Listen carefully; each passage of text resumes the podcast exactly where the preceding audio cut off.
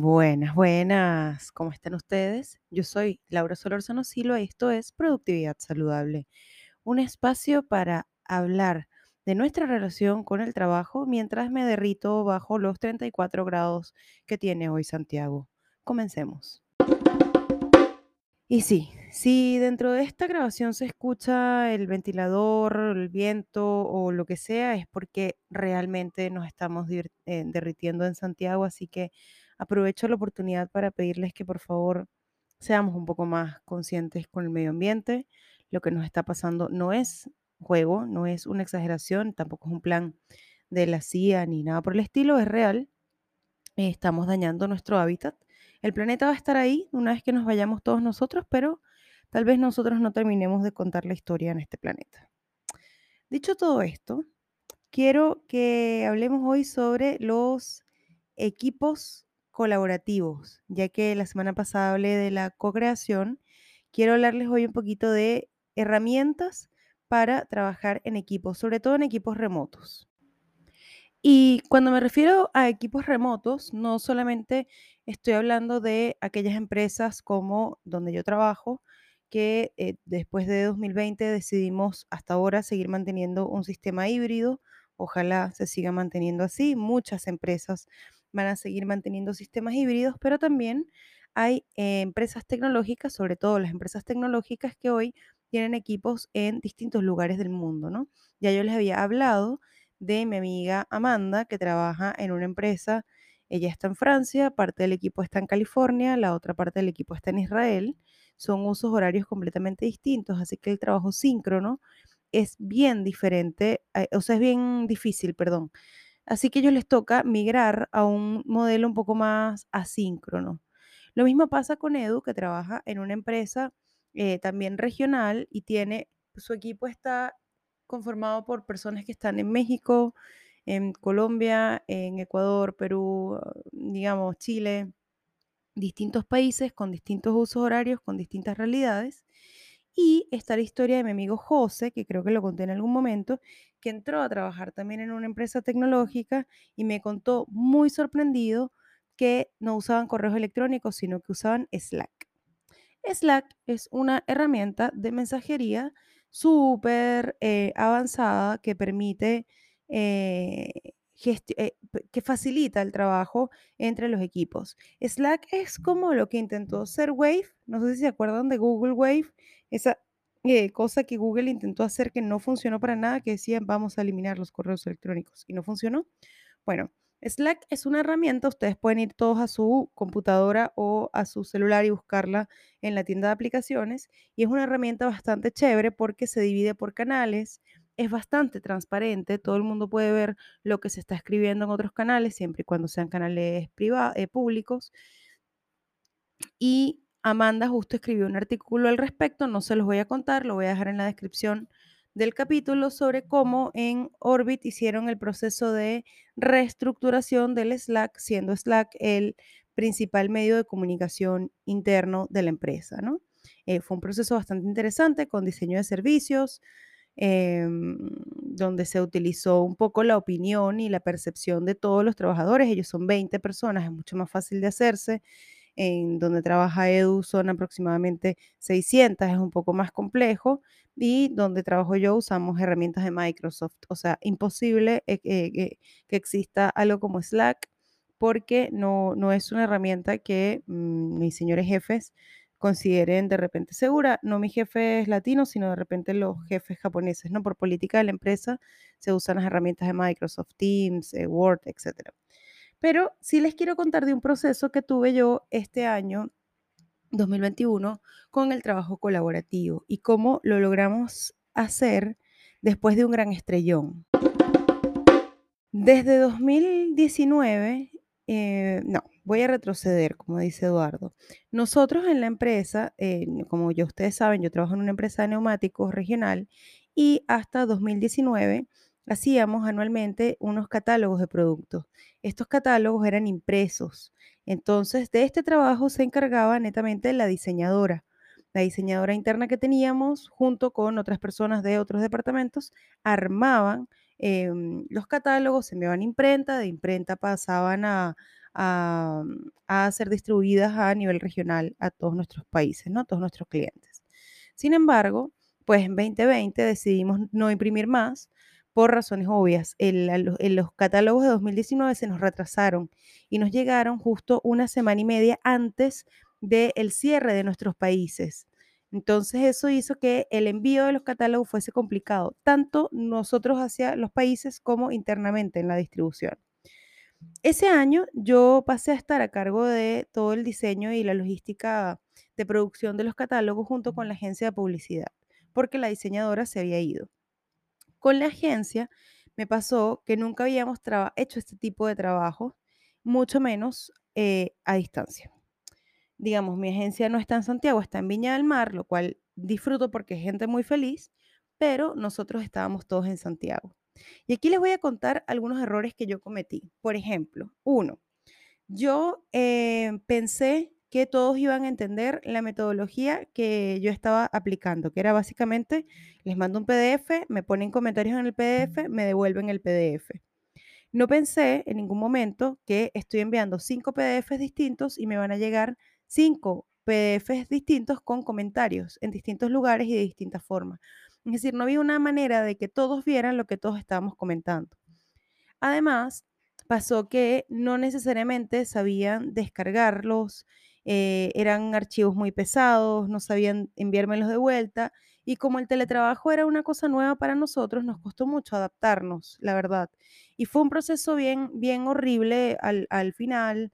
Tuvimos muchas discusiones, muchos malentendidos, se retrasó, nos regañaron por eso, a mí me llamaron la atención por eso, pero como yo soy una optimista empedernida, después de pasar un momento de mucha rabia y frustración, dije, ok, ¿dónde está ¿Dónde está el aprendizaje acá?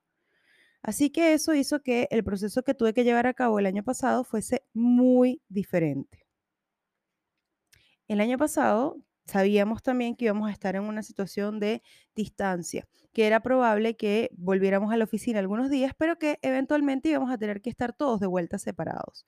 Así que yo lo que hice fue que abrí un Google Drive con una cuenta eh, de Gmail que tengo, que es de la, em, o sea, no es de la empresa, es una cuenta de Gmail normal que creé para mantener las redes sociales, etc.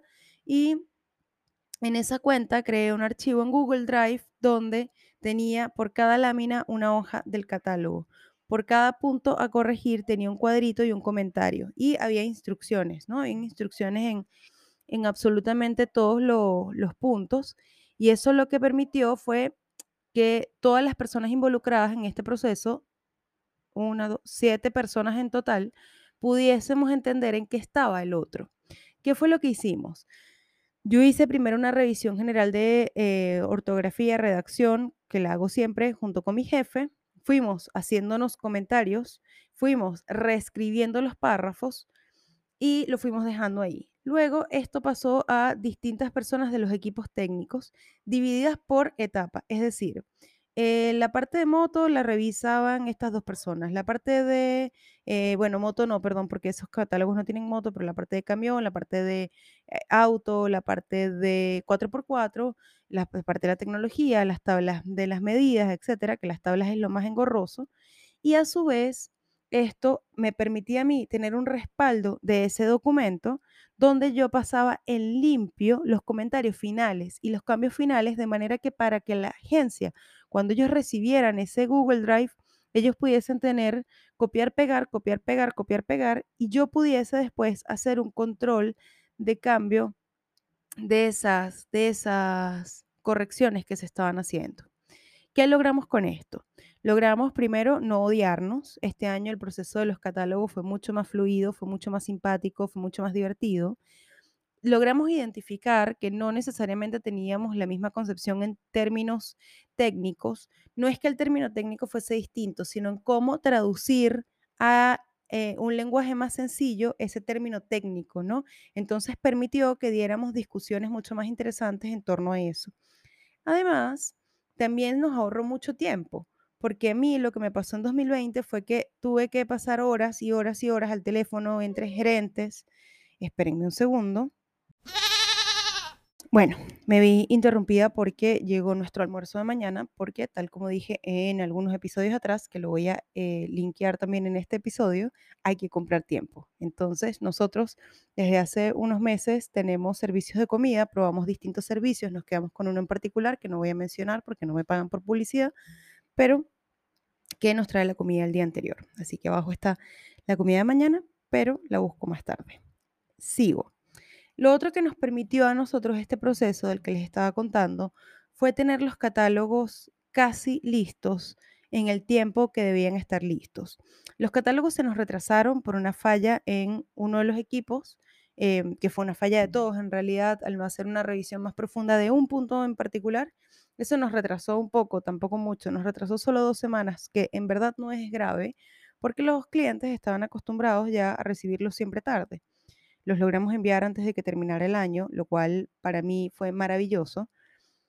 Pero lo más importante que creo yo que generó este proceso fue el tomarme el tiempo, así como hicieron en Orbit, por ejemplo, eh, de reflexionar y entender un poco, ok, cómo es este proceso, cuántas personas están involucradas, cómo podemos hacer que esto sea más eficiente. Yo siempre digo que no hay manera de ser eficiente o de trabajar mejor si no hay método si no hay una metodología y si no hay un proceso. Muchas veces es como cocinar, ¿no? Tú de repente cocinaste algo muy rico, pero no te vuelve a salir así la siguiente vez. Y lo más probable es que no te salga así la siguiente vez porque, eh, no sé, no, no mezclaste bien los ingredientes, no te diste cuenta y mm, pusiste más sal de la que, de la que tenías que haber puesto porque no tienes una receta. Entonces, si bien yo estoy en contra de las recetas, porque creo que las recetas en términos como de productividad, de trabajo, etcétera, no funcionan para todo el mundo, sí soy muy eh, promotora de generar procesos y sistematizar procesos dentro de los trabajos. Entonces, en herramientas para trabajos de equipos que están remotos, se los digo en la siguiente parte. Y bueno, ajá, herramientas pueden tener, por ejemplo, Slack, que es esta herramienta de las cuales les comenté que sirve para comunicarse con el equipo internamente. Eh, hay distintos canales que todos los pueden crear ustedes, ustedes deciden cuáles son, cómo son, de repente hay canales que se crean muy rapidito para un tema muy puntual, además ahora tiene como llamadas por voz, entonces no necesitas hacer una reunión para alguien, sino que le marcas rapidito por, por, Slack, es bastante, bastante operativo, la verdad. También está Google Drive, eh, todos los programas que tiene Google Slides son programas colaborativos que te permiten hacer registro de cambios, saber quién cambió qué cosa y tenerlo todo en la nube. También está Google Calendar, que yo soy muy fanática de Google Calendar porque eh, te, respeta los distintos usos horarios, te permite hacer citas cerradas o no. Me pasó en el webinar, por ejemplo, que yo envié la invitación de Google Calendar y varias personas no se conectaron sino una hora después, cuando ya el webinar estaba terminando, y es porque ante la no costumbre de trabajar con distintos usos horarios, no reconocen que si yo digo una a la 1 pm de Chile, es otro horario en sus países. Y está bien, porque no tienen por qué saberlo. Pero Google Calendar te permite entender esas cosas. Otra de las herramientas colaborativas que yo más recomiendo y que la uso son dos, y ya con esto cierro. Una es Trello.